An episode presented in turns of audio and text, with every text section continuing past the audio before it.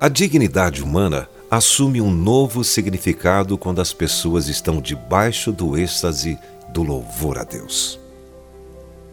Você já viu 50 mil pessoas clamando, pulando e gritando de alegria em louvor a Deus?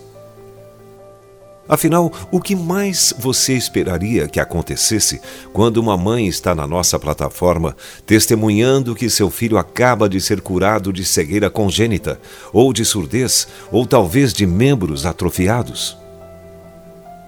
Graças a Deus tenho visto esses testemunhos de milagres com grande frequência. É uma cena gloriosa, o verdadeiro auge da experiência humana. E não há mérito nenhum em ficarmos calmos e tranquilos ao vermos aleijados andarem ou cegos enxergarem. Isso não tem nada de grandeza espiritual, é pura tolice. Dançar e pular é uma reação muito mais adequada ao acontecimento. Devemos encontrar alegria na presença do Senhor. Jesus disse que, em momentos assim, até mesmo as pedras clamariam.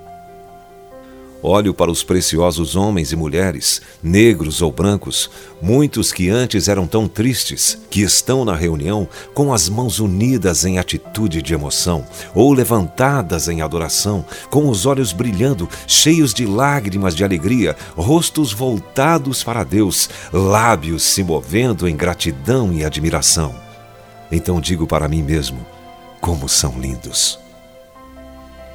Nesses momentos gostaria de ser um artista.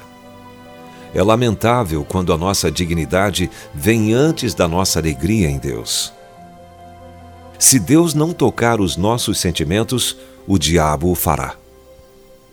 Como Deus pode convencer os pecadores e ajudá-los a chegar ao arrependimento se eles não se sentirem tocados? Como ele pode lhes dar alegria do perdão dos pecados sem que isso lhes traga qualquer sensação na alma? Acredito que o trabalho de um evangelista é acender o fogo no espírito humano. Conseguir que as pessoas aceitem a salvação é mais do que escrever seus nomes em uma linha pontilhada. O cristianismo não é um clube ao qual eles estão ingressando. Salvação é uma cirurgia espiritual. O que é o perdão que proclamamos? Que tipo de perdão Jesus nos concedeu? O tipo que é movido por verdadeira misericórdia.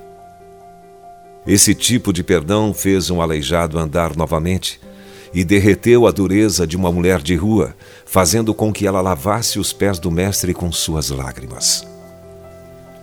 Era o tipo de perdão que fazia com que as pessoas amassem mais e as levava a fazer algo extravagante, como dar uma festa, como Levi fez.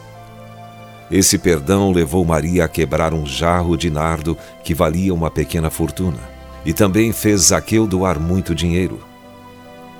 A lembrança do que Deus fez por você deve alegrá-lo abundantemente.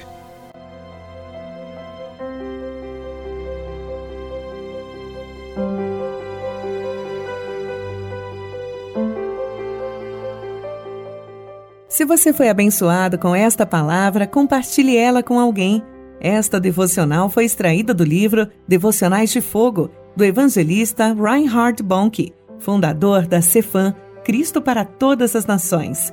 Para conhecer mais sobre a Cefam e seus inúmeros projetos evangelísticos no Brasil e no mundo, basta acessar cfan.org.br ou baixar o aplicativo Cefam Brasil nas plataformas Google Play e Apple Store.